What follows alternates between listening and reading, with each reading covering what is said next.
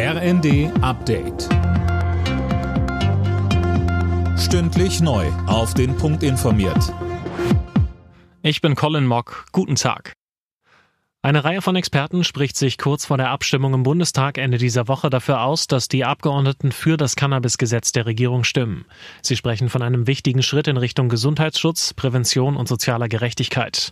Fabian Hoffmann. In dem Schreiben der Strafrechts- und Gesundheitsexperten heißt es, steigender Konsum sei nicht zu erwarten. Das würden Erfahrungen aus anderen Ländern zeigen. Sie gehen auch davon aus, dass der Schwarzmarkt eingedämmt wird, wenn etwa geringe Mengen Cannabis für den Eigenkonsum besessen werden dürfen. Kritiker des Gesetzes sehen unter anderem den Jugend Jugendschutz vernachlässigt. Auch innerhalb der Ampelparteien gibt es Bedenken. Das Gesetz soll zum 1. April in Kraft treten. Die EU hat sich auf neue Sanktionen gegen Russland geeinigt. Unter anderem dürfen europäische Unternehmen nicht mehr mit chinesischen Firmen zusammenarbeiten, die Militärtechnik nach Russland liefern. Es ist bereits das 13. Sanktionspaket der EU gegen Russland im Zusammenhang mit dem Ukraine-Krieg.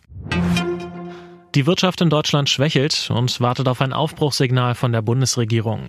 Das soll das Wachstumschancengesetz sein, das unter anderem steuerliche Vereinfachungen vorsieht.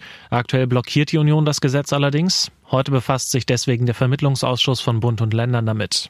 Der Chef des Bundesverbands der deutschen Arbeitgeberverbände, Steffen Kampeter, sagte im ZDF, eine Regierung ist zum Regieren da und nicht nur zum äh, Diskutieren. Und eine Opposition hat auch eine Verantwortung. Im Kern brauchen wir für diese vielen Baustellen eine konzertierte Aktion zwischen Bund und Ländern und damit auch zwischen Regierung und Opposition. Die Luft in der EU soll sauberer werden. Parlamente und Mitgliedstaaten haben sich auf schärfere Grenzwerte für Schadstoffe wie Feinstaub oder Schwefeldioxid bis 2030 geeinigt. Die Ziele bleiben allerdings hinter den Empfehlungen der Weltgesundheitsorganisation zurück. Für Thomas Tuchel ist beim FC Bayern Schluss. Der Trainer des Rekordmeisters muss gehen, aber erst nach Saisonende. Das hat der Verein mitgeteilt. Der FC Bayern steckt aktuell in einer Krise wie schon lange nicht mehr. Zuletzt gegen drei Pflichtspiele in Folge verloren. Es droht die erste titellose Saison seit über zehn Jahren. Alle Nachrichten auf rnd.de